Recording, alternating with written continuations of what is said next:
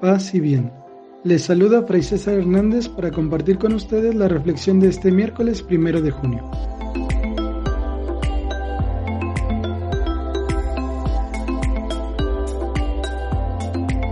En el Evangelio encontramos a un Jesús que sabe llevar la bondad hasta el extremo.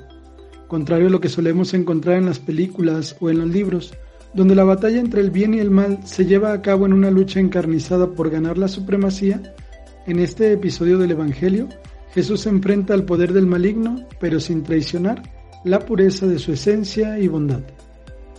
Jesús es capaz de presentarse cara a cara frente al mal y en el combate mostrar misericordia.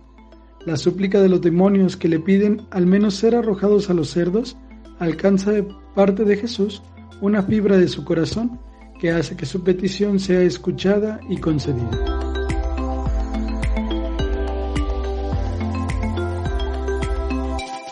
Preciosa lección la que nos deja este episodio, pues si Jesús ha mostrado amor y misericordia para con estos demonios, cuánta más misericordia, ternura y amor debemos cada uno mostrar para con aquellos que también nos hacen el mal.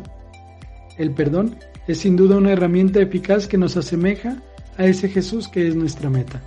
Que San Francisco de Asís nos siga ayudando a transformar nuestra vida en un reflejo de la vida divina.